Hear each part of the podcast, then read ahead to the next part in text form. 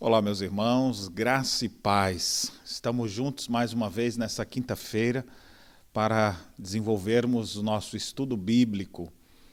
Nós, nesse tempo de pandemia, temos preparado uma série de estudos bíblicos baseado na, no livro A Família da Aliança, de Gerhard van Groningen, e hoje nós vamos dar seguimento aos nossos estudos, falando de coisas importantes para o nosso lar. Mas antes eu queria dizer para você que está nos acompanhando sempre, não deixe de compartilhar esse vídeo com outras pessoas para que mais pessoas, mais famílias possam ser alcançadas com a bendita mensagem da palavra do nosso Deus. A nossa igreja continua fechada nesse tempo de pandemia. Desde março, nós temos reduzido os nossos trabalhos a uma pequena equipe, apenas para gravarmos e transmitirmos para vocês, como nessa ocasião. E assim temos a grata satisfação de ver pessoas de mais, de diversos lugares, diversas cidades aqui do Rio Grande do Sul e de vários lugares do nosso país, podendo acessar, podendo conhecer mais da palavra de Deus. Você que está nos acompanhando, que não é membro aqui da igreja, mas que está sempre nos acompanhando, Deus seja louvado pela sua vida. Saiba que nós estamos orando por você. Em nossas reuniões temos comentado isso. Vamos orar para que na época da pandemia a igreja do Senhor Jesus cresça, avance ainda mais. Nós estamos orando por sua vida. Existem algumas plataformas que nós podemos inclusive nos conhecer mais de perto. Você que tem nos acompanhado poderá participar. Nossa programação está sendo mais ou menos assim. Todas as quartas-feiras, na parte da, da tarde, às 15 horas, nós temos um estudo especial para mulheres. É dirigido pela minha esposa e ela tem ensinado princípios, valores, é uma conversa de mulher para mulher. Então, você que é mulher e deseja aprender mais, não deixe de estar conosco todas as quartas-feiras às 15 horas. À noite, tanto na terça quanto na quarta, nós fazemos reuniões em pequenos grupos pela plataforma Zoom de videoconferência. Assim você pode interagir, se você tem pedidos de oração, você poderá falar. A gente tem um momento de oração, de estudo bíblico.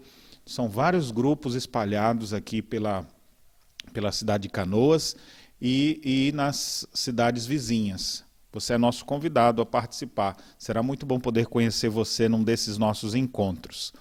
Os homens da nossa igreja têm feito encontros virtuais todos os sábados às 9 horas. Atualmente estamos estudando o livro O Homem Bíblico, onde vários servos de Deus têm trazido importantes estudos para que os homens possam redescobrir a verdadeira masculinidade.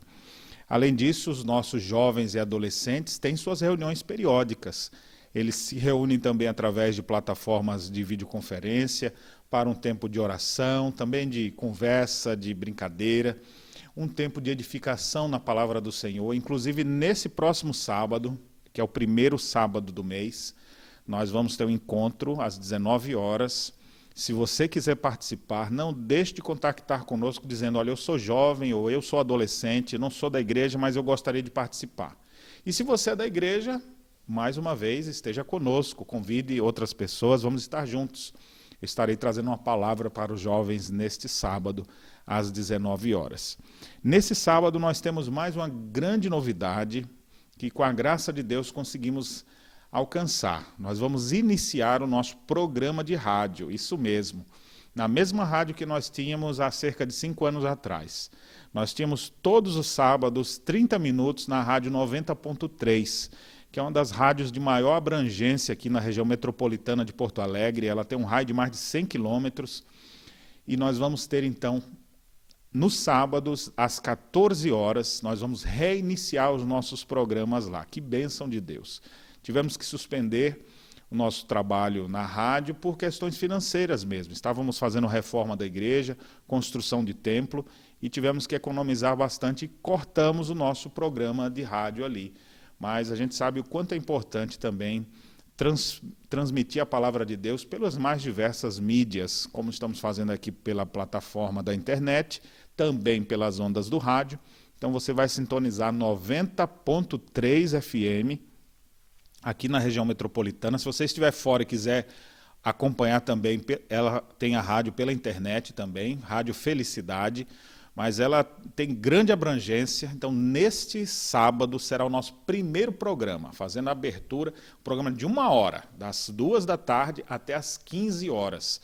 O programa vai chamar Voz Reformada, a voz da reforma protestante, a voz calvinista aqui no sul do país. Então vai ser uma oportunidade. A gente geralmente ouve rádio, são várias igrejas diferentes, evangélicas até, mas nenhuma delas de fé reformada. Então nós vamos ter o nosso programa A Voz Reformada a partir desse próximo sábado, dia 4, às 14 horas. Divulgue e assista ao nosso programa lá que vai ao ar nesse sábado. Eu queria dizer também para você que tem uma outra forma de você estar conosco. Não fique de fora de nada. Esse tempo de isolamento social, eu já falei aqui, essa palavra é péssima. Não queremos que você fique isolado de maneira alguma.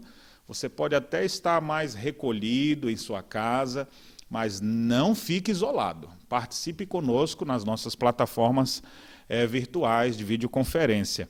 No domingo, a gente tem três encontros marcados. Às 9 horas, nosso culto é transmitido nesse mesmo canal do YouTube, de 9 às 10.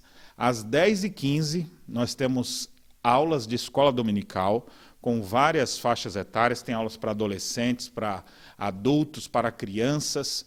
Então todos poderão participar. Você só precisa saber quais são os endereços ali e isso a gente vai precisar conversar. Se você ainda não faz parte da igreja e quiser participar. Estou dando toda a ênfase para que você que ainda não é parte desses grupos venha fazer parte conosco, pois estamos orando por você para que você venha fazer parte disso aqui conosco. E também temos depois da escola dominical, no início da noite, às 18 horas, outro culto que é transmitido também por este canal. Enquanto as portas do templo estão fechadas, a igreja continua aberta, viva, orando, se reunindo, participando de diversas atividades, promovendo a palavra de Deus para as pessoas das mais diversas idades. Inclusive, se você está passando por algum problema, presta atenção nisso aqui. Eu tenho falado sobre família. Quem sabe você está com um problema familiar, um problema com o filho, às vezes envolvido com drogas, ou quem sabe está enfrentando o divórcio, está enfrentando situações de brigas conjugais, quem sabe até abusos. Não deixe de nos procurar. Nós temos uma equipe de conselheiros cristãos altamente capacitada formada por médicos, psicólogos, outros profissionais da saúde, pastores e vários irmãos maduros, conselheiros cristãos que poderão te ajudar para enfrentar as lutas do dia a dia. Nas quintas-feiras, nós temos esse estudo mais voltado à família. Se você está com problemas na criação dos filhos, problema de relacionamento, marido e mulher, não sei qual é o seu problema, você está precisando de ajuda? Nós estamos aqui para ajudá-lo. A Igreja Presbiteriana de Canoas quer ser uma luz de Deus na sua vida. Conte conosco e nós poderemos lhe oferecer esse serviço gratuito, online, com um dos nossos irmãos voluntários. Que Deus abençoe sua vida. Antes de iniciar o nosso estudo propriamente dito, eu queria fazer ainda propaganda de alguns materiais aqui. Eu não ganho nada com isso, mas eu queria, minha filha, me ajude aqui, por favor. É, eu queria divulgar para vocês alguns materiais da Sociedade Bíblica do Brasil. Olha o peso desse negócio aqui. Ó.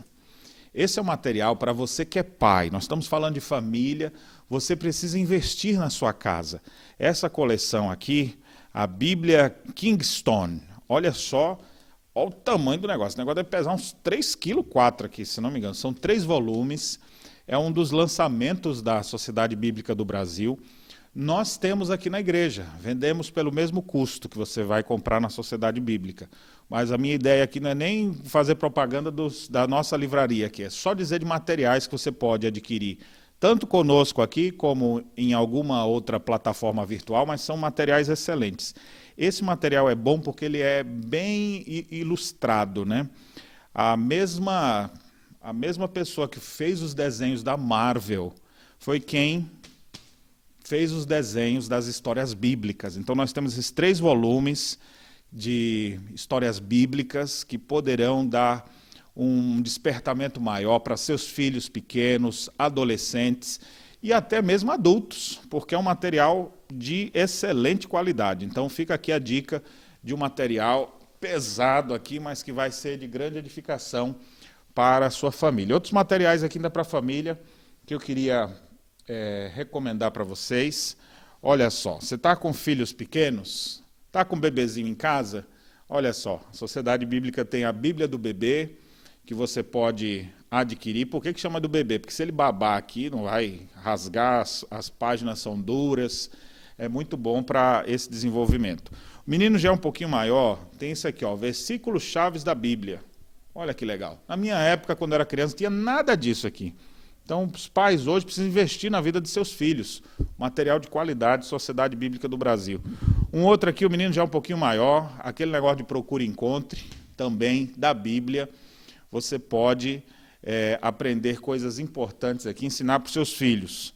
Um último aqui da Sociedade Bíblica, Histórias da Bíblia para a hora de dormir. Se tem alguma criança aí, você fala, pai, eu quero aquele livro para o senhor contar para mim antes de dormir, em vez de contar história de bicho-papão, de outros monstros aí, vai contar uma história ilustrada, vai poder contar todas as noites uma historinha para os seus filhos. É uma forma de você, pai, que pertence à família da aliança, cuidar melhor de seus filhos. Você precisa investir na sua casa, você precisa investir na sua família. Por último, aqui, esse material que eu mostrei até agora da Sociedade Bíblica do Brasil, você pode adquirir indo direto na Sociedade Bíblica do Brasil em Porto Alegre. Alguma coisa a gente tem aqui na nossa igreja, que também você pode contactar em horário comercial, que as pessoas aqui da igreja vão lhe, lhe fornecer esse material. E esse outro aqui é da nossa editora, da editora da Igreja Presbiteriana, que é a editora Cultura Cristã. Tem esse material que é aqui, ó, ABC da Reforma que fala das pessoas, lugares, várias coisas. Material muito bom.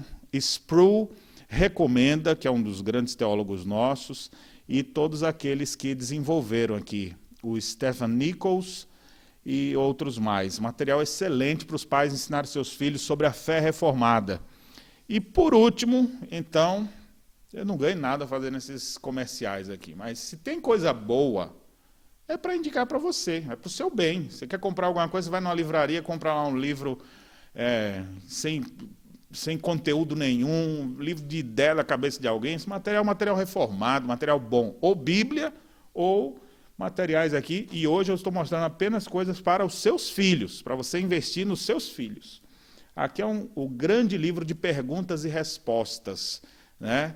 Onde tem um guia familiar de vida cristã, com atividades, orações, referências bíblicas. Então, fica aqui a indicação para você. Obrigado.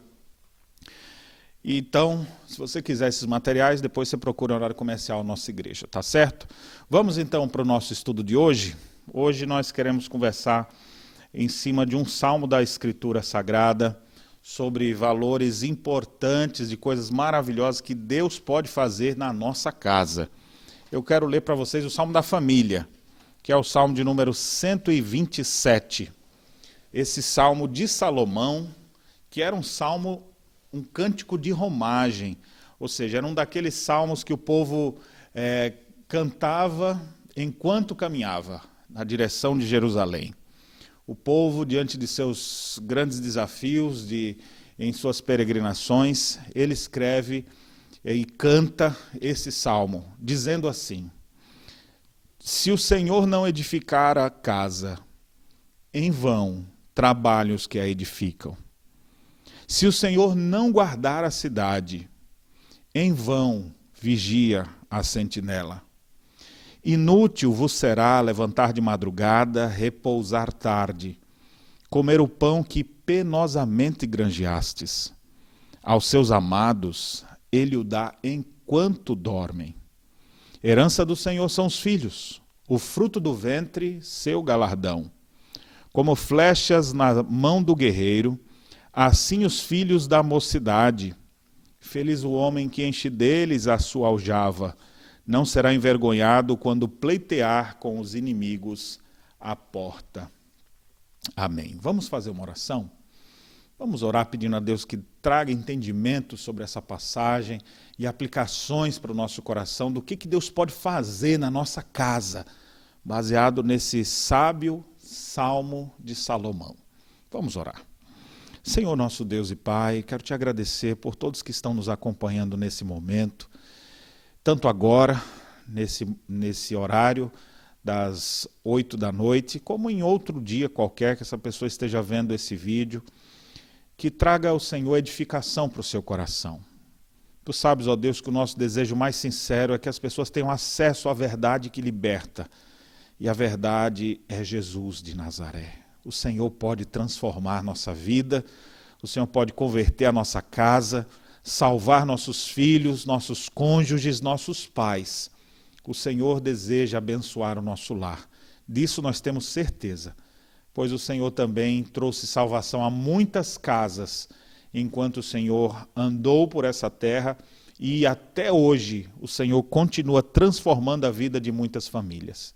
Nesse momento que vamos estudar a tua palavra, pedimos que o teu Santo Espírito, que inspirou o texto sagrado, aplique as verdades bíblicas ao mais profundo do nosso coração, para que nós coloquemos em prática, em obediência a Ti e vivamos para a Tua glória.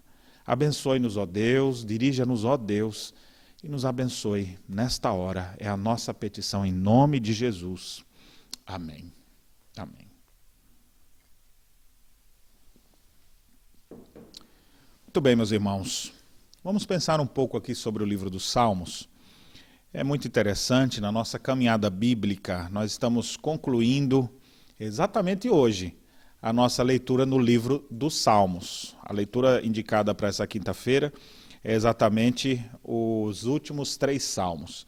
O saltério ele foi subdividido em cinco grupos de livros que foram organizados possivelmente por Esdras quando do retorno do povo do cativeiro babilônico para a terra prometida e lá eles reconstruíram o templo e quando voltaram a ter o serviço cultico no templo, então o livro como nós o conhecemos com esses 150 salmos já existia ali. Mas o texto faz referência de vários livros. Então o livro 1 é do Salmo 1 a 41, o livro 2 vai do, do Salmo 42 a 72, e um detalhe que quase eu dizia errado aqui. Os salmos não têm capítulos como se fosse uma continuação. Tem números, é como se fosse o inário. Você não fala assim, vamos cantar o hino capítulo 22. Né? Você fala, vamos cantar o hino número 22. Então, Salmos tem números, né? e não capítulos. O livro 3 vai do 73 ao 89. O livro 4 vai do 90 ao 106. E o último livro, onde está o nosso salmo, vai do Salmo 107 ao 150. Nós temos, dentre esses 150 salmos, alguns salmos que são anônimos, mas a maioria deles são salmos de Davi. E alguns vêm com a própria indicação do assunto dele, ou quando foi escrito, ou alguma referência musical ou melódica. Então, nós temos, por exemplo, alguns salmos com o título Os Lagares. Tem o Salmo 9, que o título é A Morte para o Filho. Nós temos o Salmo 22, a corça da manhã, ou seja, essas melodias, nós não temos ideia de como elas eram cantadas, mas o povo da época sabia, porque até então não havia partitura para a gente ter uma lembrança viva das músicas, do tom certo, como é que tocava. Isso é coisa mais recente. Mas essas eram as indicações que tinham de melodias. Algumas outras melodias que nós temos aqui. A melodia Os Lírios, você tem no 45, no 69 e no 80, escrito por salmistas diferentes. No caso aqui, esses três, por Corá, Davi, Asaf. Você tem o Salmo 56, A Pomba nos Terebintos Distantes. Você tem a melodia Não Destruas, que também tem muitos salmos com essa, 57, 58, 59, 75. Os lírios dos testemunhos, é o Salmo 60, ou seja, indicações melódicas. Os salmos deveriam ser entoados conforme essa melodia. Olha que interessante. Por aqui a gente já tira uma lição. Alguns salmos, pelo menos eu, eu citei aqui alguns três, quatro salmos, cantavam com a mesma melodia. Ou seja, a grande ênfase não era na, na música em si, mas no conteúdo do que se cantava uma coisa perdida hoje em dia. Hoje em dia as pessoas cantam ou nem se preocupam direito com o que estão falando, às vezes cantando até bobagem ou heresia, para Deus. Então, infelizmente, tem muita coisa ruim por aí. A preocupação aqui não era tanto a apresentação dessa música, mas o conteúdo dela. Além disso, nós temos algumas indicações de instrumentos que nós temos alguma noção de como eles poderiam ser. Por exemplo, há vários salmos para instrumentos de cordas. O 4, 6, 54, 55, 61, 67, o 76. Tem alguns salmos ditos assim: esses são para serem tocados com flauta, como o Salmo 5. Alguns em tom de oitava, o 6 e o 12. Tem outro que diz assim: é um, é um salmo em memória. Alguém pode pensar, um salmo fúnebre? O que, que era isso? Tem outros com a expressão Gedutum. Seria isso o nome de uma pessoa ou de um instrumento da época?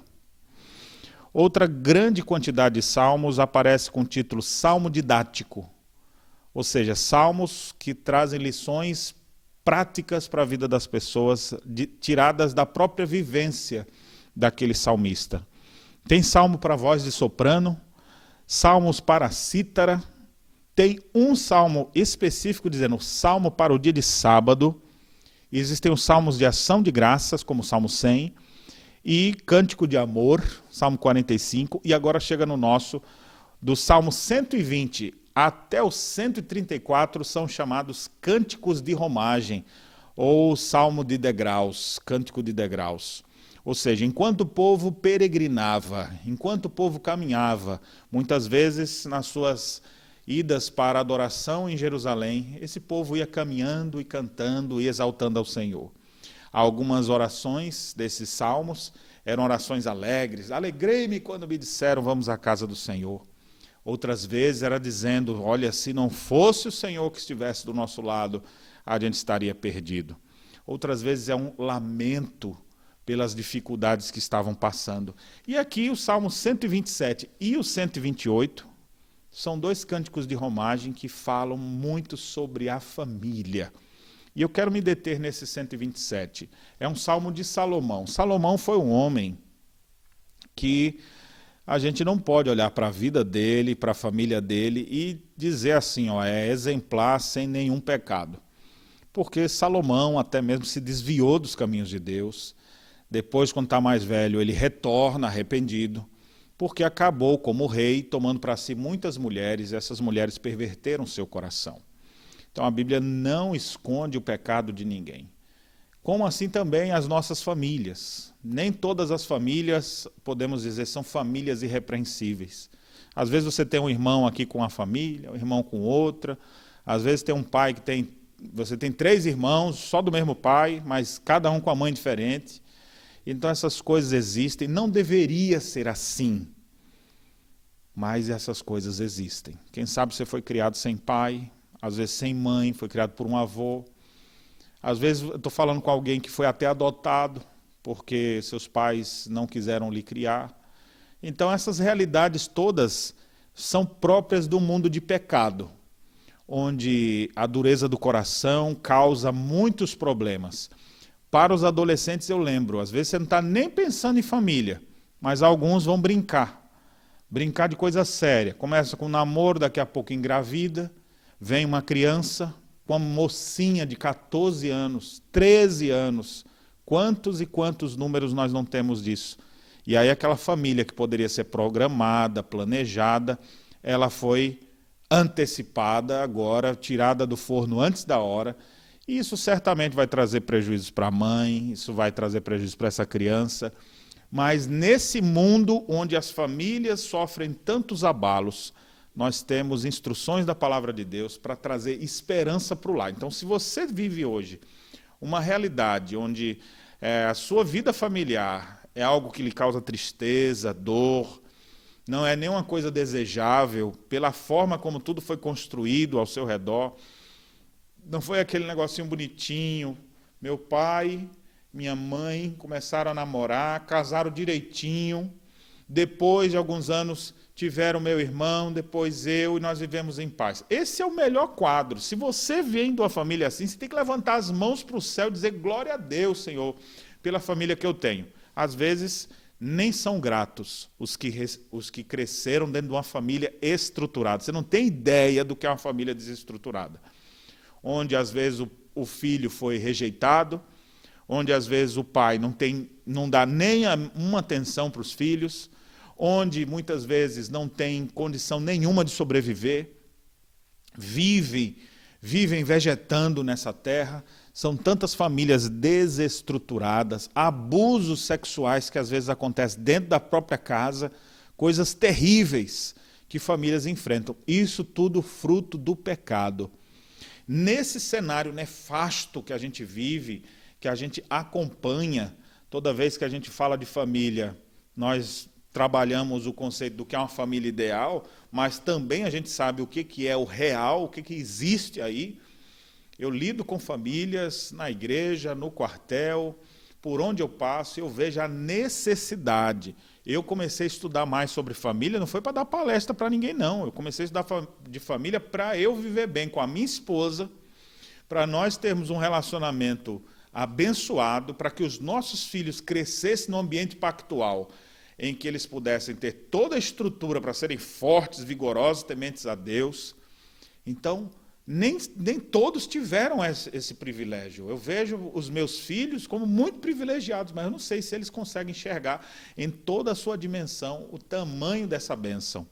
Mas eu sei o que eu vejo de pessoas que me procuram aqui e ali para um aconselhamento, contando as suas tragédias, as suas dificuldades. Vida em família é uma bênção. É o, aquilo que mais parece com o céu na face da terra, quando está tudo em harmonia. Agora, quando não está em harmonia, meu amigo, é o que mais parece o inferno. Uma família desestruturada, um filho que entra para o caminho das drogas, desestrutura a família toda, os avós, a outra família, os tios, uma pessoa que se envolve com isso. Se você tem familiares envolvidos nas drogas, você sabe muito bem disso. Quando existe infidelidade no casamento, como isso desestrutura a família. Quando acontece uma morte prematura de um filho ou de um do progenitor, ou quem quer que seja, como é difícil lidar com essas coisas, ou seja, são vários cenários que pintam uma tragédia. O que fazer nessas horas? Bem, é exatamente para esses cenários nefastos que a luz de Deus veio brilhar. Cristo veio ao mundo para buscar e salvar o que estava perdido. Se a família está perdida, Cristo veio para salvar. O apóstolo Paulo pregou dizendo: crê no Senhor Jesus e será salvo tu e a tua casa. Antes de qualquer coisa que esse salmo nos ensina, eu quero lhe dar o ponto principal, nevrálgico de tudo aqui. Cristo pode operar na sua vida para você ter uma família melhor. Ele pode transformar a sua vida. Ele transformou a vida de Salomão, ele operou na família dele, desorganizado, desestruturado, mas sempre a graça de Deus nos alcança. Agora, os soberbos não receberão a graça de Deus. A graça de Deus é dada aos humildes. Deus resiste aos soberbos, mas dá sua graça aos que se humilham, diz a palavra do Senhor. Então, nesse salmo, nós vamos aprender algumas coisas que Deus pode fazer por nós. O que, que Deus pode fazer pelo, pela minha família, pastor, diante de todas as desestruturas, as bagunças que a gente criou, fruto do pecado? O que, que eu posso fazer? Eu nem, nem queria ter nascido nessa família, mas foi a família que Deus te botou. O que, que Deus pode fazer contigo e com o teu lar e com as famílias que aqueles que ainda são solteiros poderão constituir? A família que teus filhos poderão ter. Devemos pensar nesse, nessa abrangência maior. Então, olha só o que o texto diz. Ele começa dizendo assim: Se o Senhor não edificar a casa, em vão trabalham os que a edificam. Olha que coisa maravilhosa. Deus pode edificar a tua casa. Deus pode construir os teus relacionamentos. Ele pode sim te edificar. E se ele não edificar, vai ruir tudo. Mais cedo ou mais tarde, aquele sonho bonito, álbum de fotos, aquela noite de núpcias, aquele casamento que foi uma, uma festa que, que gastou, até hoje está pagando ainda. Quem sabe aquele momento tão mágico, aí já foi embora. Foi só aquele dia. O que, que Deus pode fazer pela sua família? Deus pode edificar. Se o Senhor não edificar a casa, em vão trabalhos que edificam. Agora, se Deus edificar essa casa, então não terá sido em vão. As famílias que querem ser edificadas por Deus vão ter que se submeter àquilo que prescreve a palavra de Deus. E nunca é o fim. Quem sabe eu esteja falando aqui alguma viúva ou alguma mulher separada esteja assim, ah, minha família, meu lar não deu certo. A melhor coisa foi só esses meninos aqui. Não é o fim para você. Você ainda tem os filhos, você ainda tem os netos. Então você vai pegar todos esses valores e princípios para construir lá ainda a tua família. Eles são tua descendência. Então Deus não, não lhe abandonou. Não é que o seu lar não deu certo agora, que o resto vai ser assim para o resto da vida. Não. Tudo pode dar um basta. Se você quiser fazer as coisas do seu jeito, vai sempre dar errado. Todos que se dão mal no casamento, na educação dos filhos, se dão mal à sua própria maneira. Mas todos que conseguem ter um lar bem edificado, uma casa bem construída, eles observam os preceitos da palavra de Deus. O marido, que observa o seu papel de líder da casa, de responsável, de provedor, de protetor, de ser um, um, um, homem que exerce liderança servidora dentro da sua casa, a mulher que se submete ao marido, que é auxiliadora idônea, meiga, dócil, que não tem voz alta para ficar gritando em casa, mas é de um espírito manso e humilde, que tem sabedoria para edificar o lar. Isso é que a palavra de Deus mostra. Eu fico descrevendo essas coisas, eu fico imaginando algumas pessoas, né? isso aqui, pastor, está longe daqui de casa, viu? Aqui não tem isso aqui não. Pois é. E vai dar onde? E deu aonde? Onde é que isso foi parar? Foi parar exatamente nessa ruína que está. Se você fizer do seu jeito, se Deus não edificar a sua casa, vai ser tudo em vão. Não vai avançar nada. Agora, se Deus edificar a tua casa, ela permanecerá firme. E a gente edifica a casa ouvindo a voz de Deus e praticando a palavra de Deus, conforme consta nas Escrituras Sagradas. O próprio Senhor Jesus Cristo disse: Aquele que ouve as minhas palavras e as pratica, será comparado a um homem prudente, que edificou sua casa sobre a rocha. Vieram os ventos, transbordaram os rios e deram com ímpeto contra aquela casa que não caiu porque estava firmada na rocha. Já a casa que foi edificada na areia, sopraram os ventos, transbordaram os rios e a casa caiu, porque foi construída na areia. Uma coisa é certa: em todas as casas, em todas as famílias, em todas as pessoas, virão tempos difíceis, virão tempestades, transbordarão os rios. A grande pergunta é: quem vai aguentar as crises, as adversidades? Somente aqueles que estiverem edificados no Senhor. Se o Senhor edificar a casa, a sua casa subsistirá. Agora, se o Senhor não edificar a sua casa, vai ser tudo em vão. Em vão trabalham os que a edificam. Vai ser como alguém que preparou tanto, comprou coisa, gastou horas e horas trabalhando para depois a família se desfazer e ter que dividir esses bens aí, vender por qualquer, qualquer dinheiro ali só para poder é, resolver as questões. Deus pode edificar um lar. Agora, esse edificar um lar não é simplesmente ir para a igreja. Tem muita gente que está indo para a igreja e a casa está arrebentada.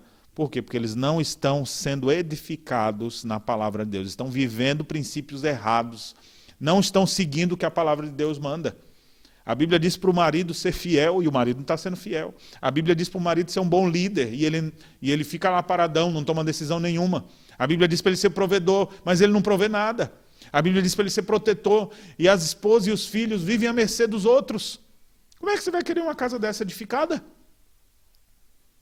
Agora, se eles se submeterem aos valores da palavra de Deus, você vai ver como vai ser diferente.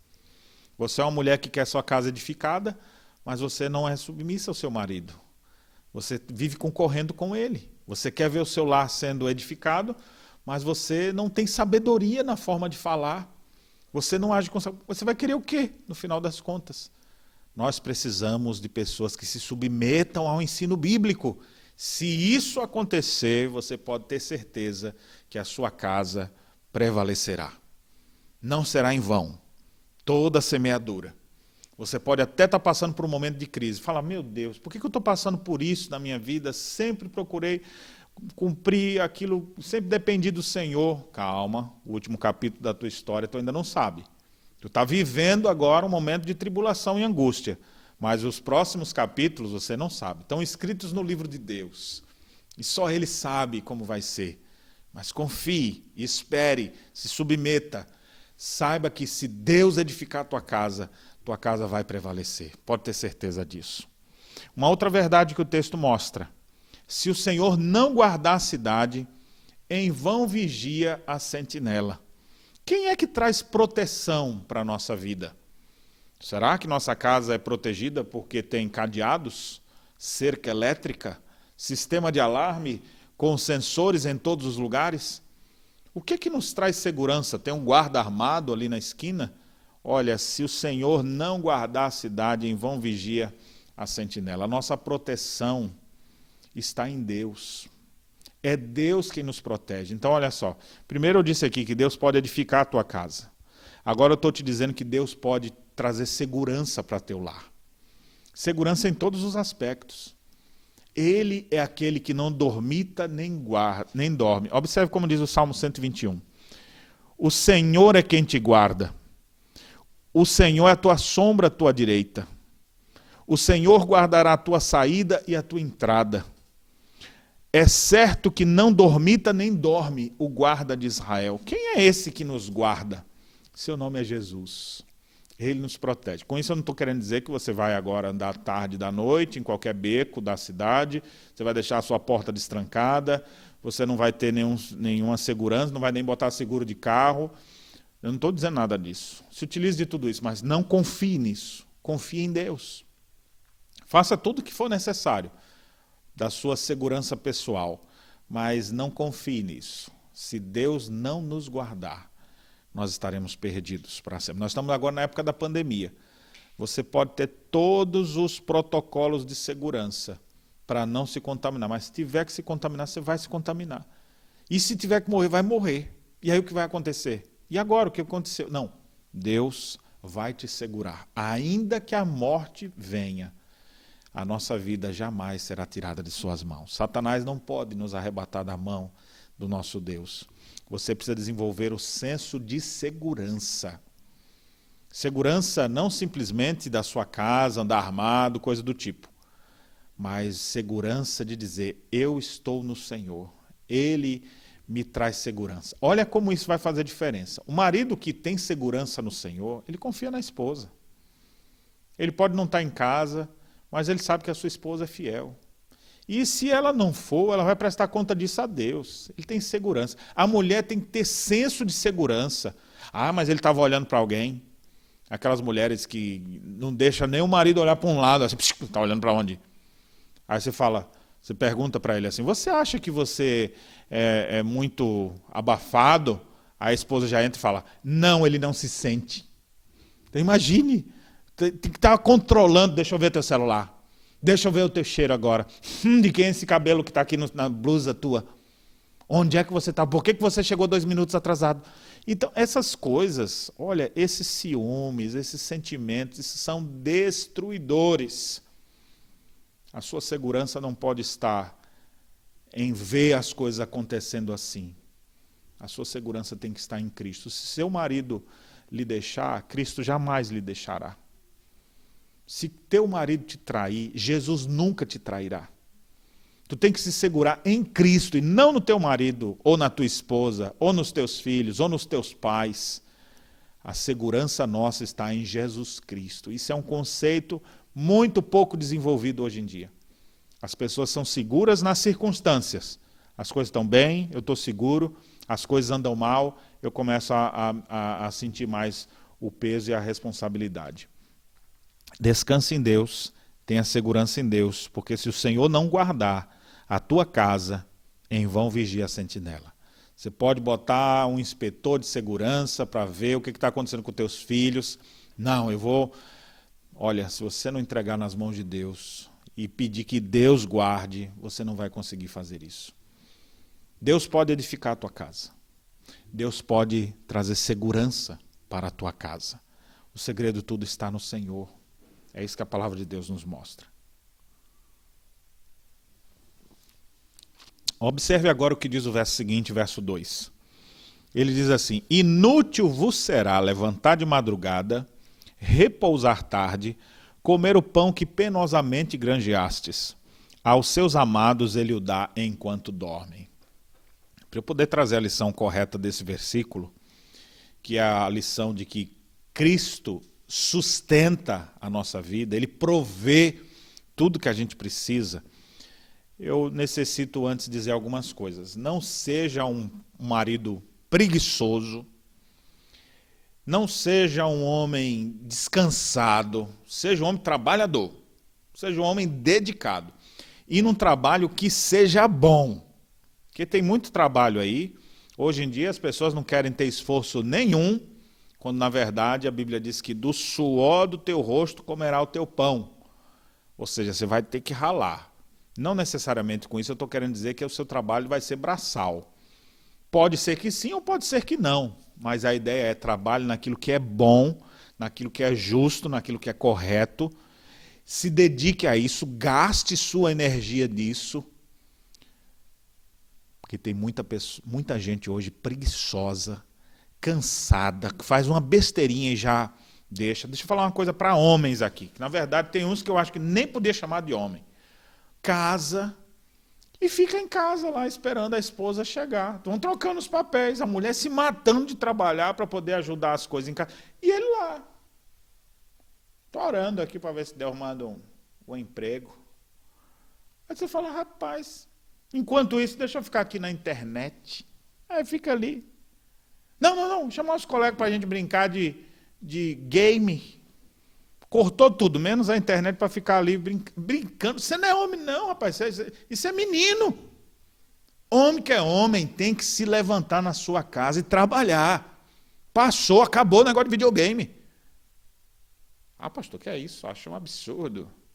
É um absurdo você ter a idade que você tem e ainda ser o bebê da mamãe. 35 anos nas costas, 40 anos nas costas e ainda não assumiu a sua maturidade.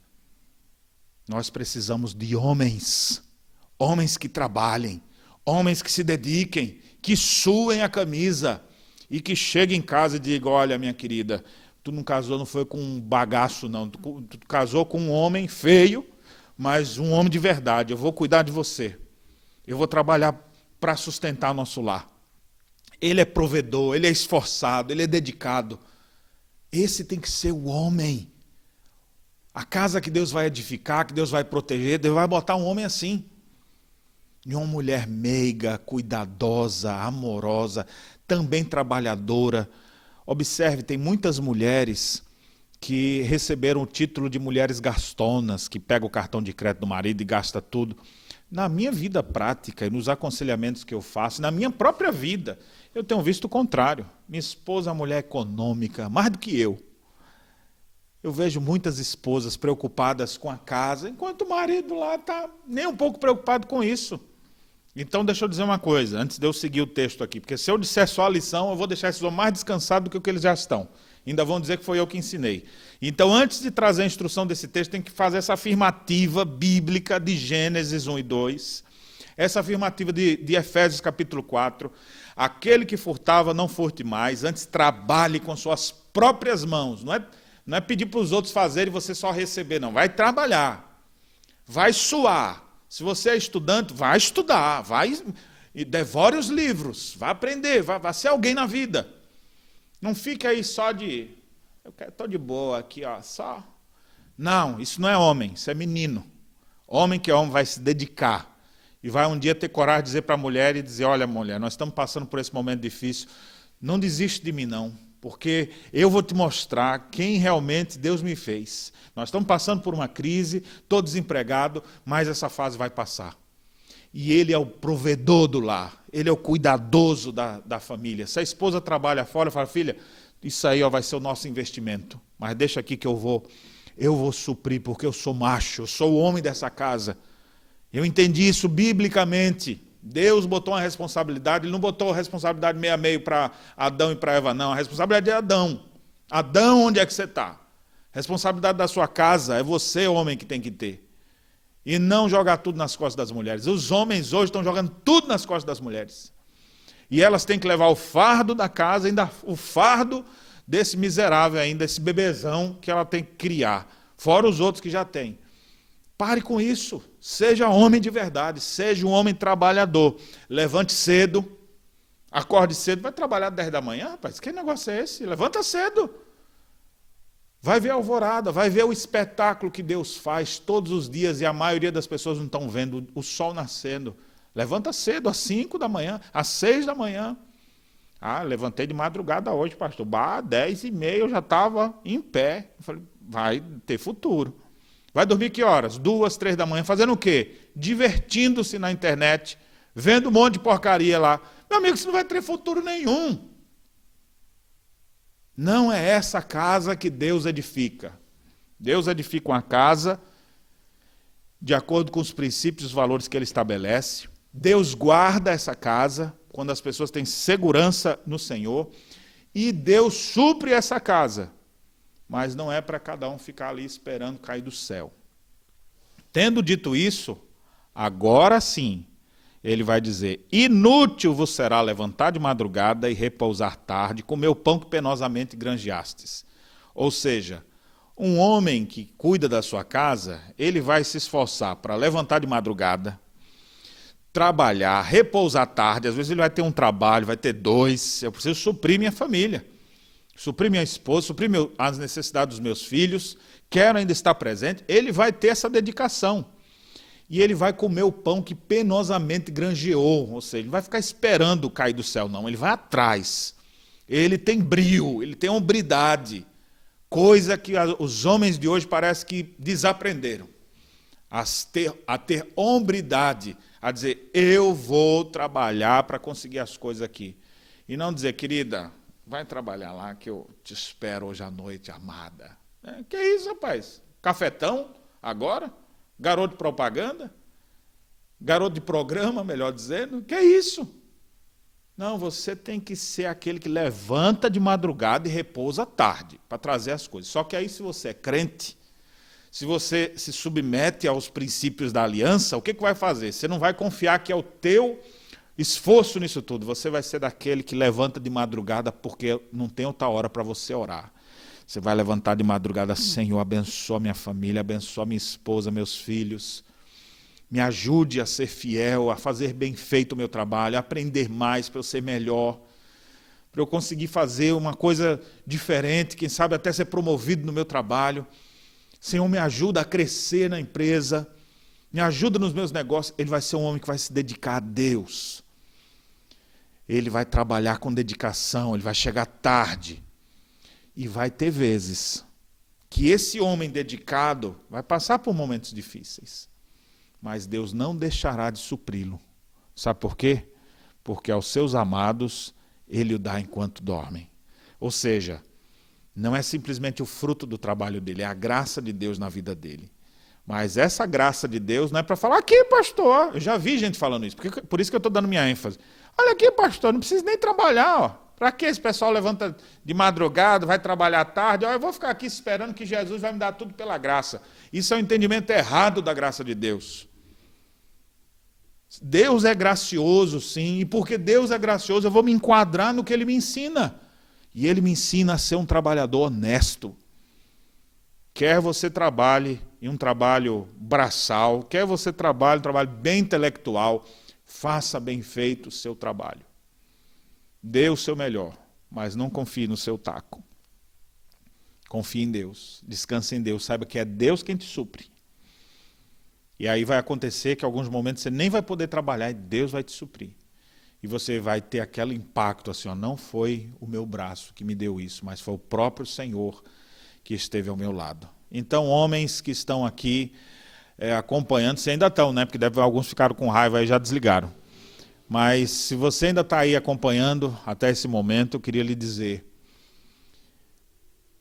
inútil vai ser para você trabalhar, fazer qualquer coisa, se a tua dependência não for total de Deus. É Deus quem nos supre, é Deus quem nos usa. E a gente se levanta cedo e dedica ao máximo, entendendo que Deus vai abençoar o fruto do nosso trabalho. O homem bem-aventurado do Salmo 1 você já viu qual é a, a, a única condição bíblica apresentada nesse texto para ele ser bem-sucedido? Olha só. Bem-aventurado o homem que não anda no conselho dos ímpios, não se detém no caminho dos pecadores, nem se assenta na roda dos escarnecedores. Antes o seu prazer está na lei do Senhor. Na sua lei medita de dia e de noite. Ele é árvore plantada, ele é como árvore plantada junto às correntes de águas, que no devido tempo dá o seu fruto, e cuja folhagem não murcha. Presta atenção. E tudo quanto ele faz será bem sucedido. Ele não tem tempo para ficar ouvindo o conselho dos ímpios, ele não perde tempo no caminho dos pecadores, ele não fica desperdiçando seu tempo na roda dos escarnecedores. Ele tem prazer na palavra. Ele não vê a hora de encontrar um tempo para ler a Bíblia, para ter comunhão com seus irmãos, para ir à igreja. E a Bíblia diz que no tempo certo virá o fruto. Deixa eu dizer uma coisa agora, não para os moleque, os homens moleque que tem aí, mas dizer para você que é homem de verdade, homem trabalhador, homem que se dedica, que levanta cedo, que repousa tarde, que quer ser o, o provedor do seu lar que se preocupa assim com a, o estado da sua esposa, dos seus filhos, que vive para ser o instrumento de Deus na tua casa. Deixa eu te dizer uma coisa, meu irmão. No tempo certo, Deus vai te honrar. Aos que me honram, honrarei, diz o Senhor. Você pode ter certeza, Deus vai te honrar pelo teu trabalho. Continua percebendo, está passando momentos difíceis, está passando momentos de crise, essa fase vai passar. Mas Deus vai te honrar, porque é Deus quem te supre.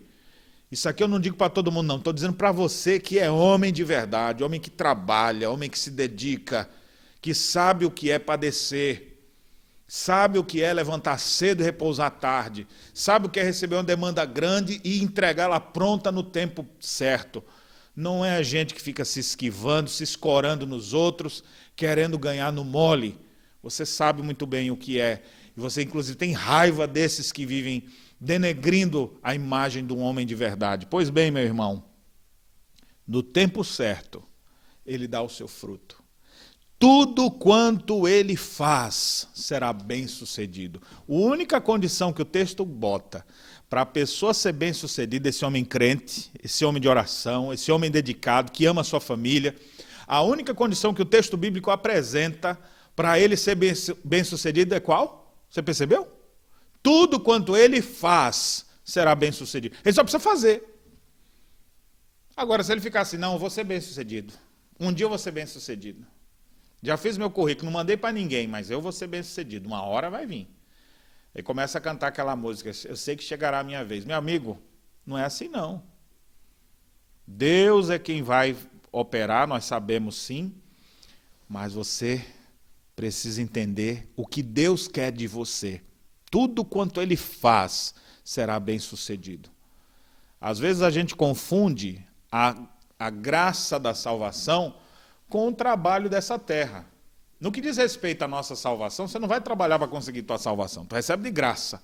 Aí a pessoa, nisso, ela, ela aplica querendo fazer alguma coisa para ser salvo, para agradar a Deus. Nada que você fizer agrada a Deus. Agora, no seu trabalho secular, aí ele quer Aí ele descansa. Não, é pela graça que eu vou conseguir. Não, ali é para você trabalhar, ali é para você se dedicar. Por que você está invertendo as coisas? Para a tua salvação, tu não vai conseguir nada porque tu fez, mas pelo que Cristo fez. Tu vai se humilhar e buscar a presença dele. E procurar se enquadrar na palavra dele. E nesse sentido você vai fazer as coisas que Deus manda você fazer. Se enquadrar no plano de Deus. Tem muito calvinista descansado aí, os hipercalvinistas, que calvinista de verdade não é assim hipercalvinista, não, estou confiando no Deus soberano, ele aos seus amados dá enquanto dormem. Meu amigo, quando o cara está preocupado, ele nem dormir consegue. Ele levanta cedo, ele vai atrás e Deus abençoa quem assim faz. Meu desejo mais sincero é ver Deus fazendo isso na tua vida. Que Deus possa gerar em você arrependimento para a vida a fim de que essas verdades possam existir no seu viver. Já falei três coisas aqui que o texto diz que, que o Senhor pode fazer por nós. Ele pode edificar nossa casa, tua casa pode ser construída sobre os alicerces da palavra de Deus. A tua casa pode ser guardada pelo Senhor, Deus pode te proteger, Deus pode te dar segurança, segurança de uma família estável, mesmo no meio do vendaval, mesmo nas épocas de crise, Deus pode abençoar teu lar nesse sentido. E Deus pode suprir tua casa. Deus pode suprir tuas necessidades. Deus abençoará o fruto do teu penoso trabalho. e no tempo certo você colherá os frutos disso. A partir do verso 3 agora, nós temos uma referência à, à posteridade. Deus pode te dar posteridade. Eu sei que alguns casais estão loucos para ter filho e vão dizer: Amém, pastor, tudo que eu queria era ter meu filho. Estamos tentando, ainda não conseguimos. Persevere, aguarde. Deus vai lhe dar. Sabe por quê? Porque ter filhos é uma bênção. Ter filhos é ordem pactual. O Deus da aliança, dentre os seus três mandatos pactuais, ele diz: sede fecundos, multiplicai-vos, enchei a terra. Ter filhos é uma bênção. Eles dão trabalho, tem hora que tu morre de raiva deles. Mas eles são a bênção. Eu amo meus filhos.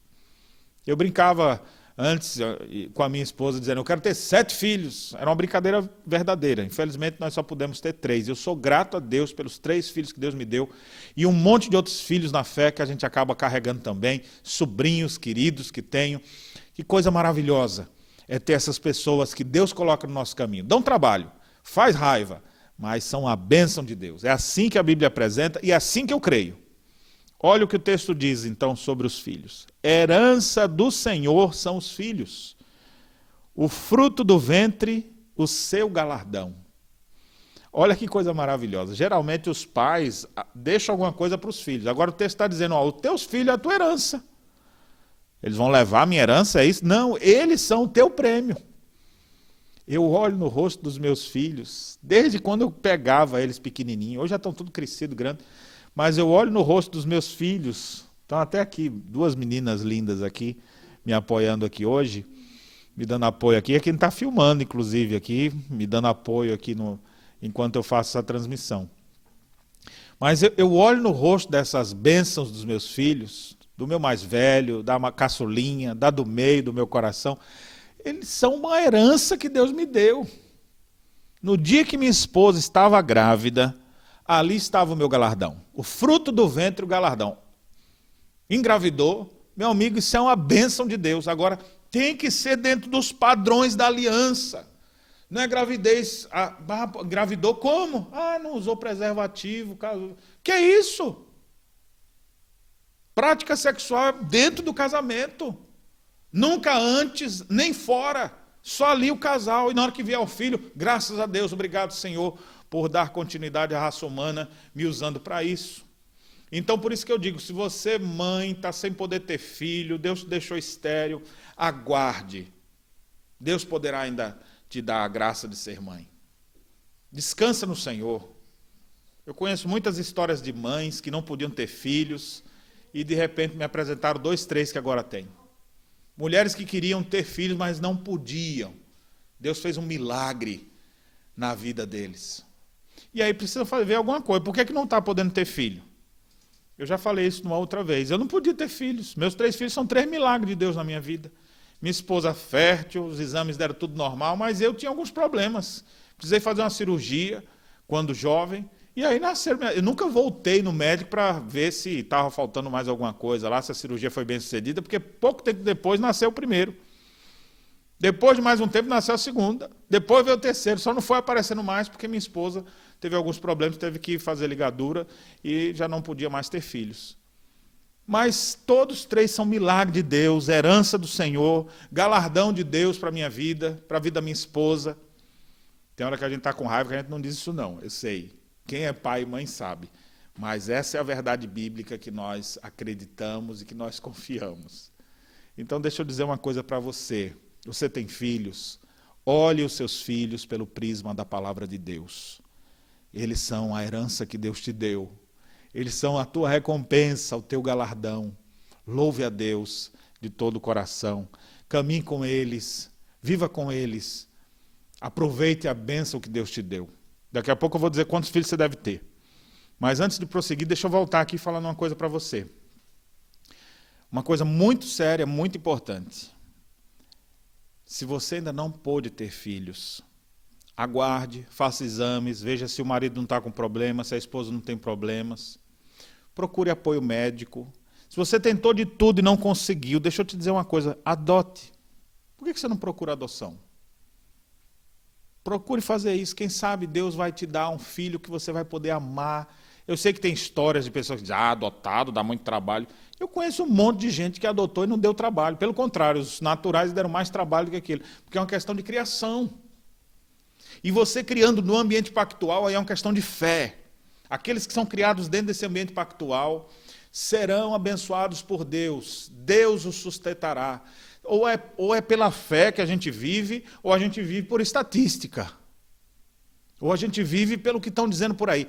Eu creio que Deus é poderoso para te constituir família. Isso é, é princípio bíblico. E às vezes, não está te dando agora, para você refletir, mas poderá te dar depois. Eu gosto de lembrar da história do nosso missionário Simonton, que queria tanto ter filho. Teve. Mas depois seu ministério foi curto aqui no Brasil. Ele teve sua esposa, amou-a por um tempo, ela morreu de parto. Depois vem a sua pequena filha, com quem que ele vai cuidar dela? E antes de sua morte, então, ele deixou os cuidados de sua irmã. Às vezes Deus prepara um filho dessa maneira também. É possível que Deus prepare filhos para vocês, ou porque Deus vai dar de modo natural, ou adotados, ou até mesmo providenciados de uma maneira diferente. Mas jamais filhos fora do casamento. Não queira isso para a sua vida. Herança do Senhor são os filhos, fruto do ventre, o seu galardão. Agora observe o que, é que o verso diz, verso 4. Como flechas na mão do guerreiro, assim são os filhos da mocidade. Feliz o homem que enche deles a sua aljava, não será envergonhado quando pleitear com os inimigos à porta. A Bíblia incentiva a ter vários filhos, e não apenas um, ou um cachorrinho, um gatinho. É, a ilustração que ele usa é como as flechas da aljava de um guerreiro. Ou seja, o guerreiro tem que ter uma aljava cheia de flechas. Quanto mais filhos você tiver, melhor. Hoje em dia as, as pessoas não querem mais ter filhos. Quer ter um só no máximo. Eu queria dizer uma coisa séria para você. Deus pode lhe dar ainda muitos filhos. E Deus vai fazer o reino dele expandir na face da terra usando você. Então procure encher a sua aljava. Deus pode lhe dar posteridade. Faça isso de forma consciente, faça isso também pela fé. Veja todas as formas que você pode ter para ter uma família edificada na rocha, uma família em Cristo Jesus. Vamos suplicar o favor de Deus nesse momento? Pai bendito e amado, abençoe cada família que nos acompanha nessa hora. Edifica seus lares, protege suas casas, supre suas necessidades e lhes conceda, ó Deus, posteridade. É a nossa oração que gratos fazemos em nome de Jesus. Amém. Estamos chegando ao final da nossa programação desta hora. Desejamos que Deus continue abençoando sua vida. Semana que vem, se Deus quiser, vamos estar juntos mais uma vez, estudando sobre a família da aliança. Que Deus te abençoe, abençoe o teu lar. Lembre-se, Deus pode construir a tua casa.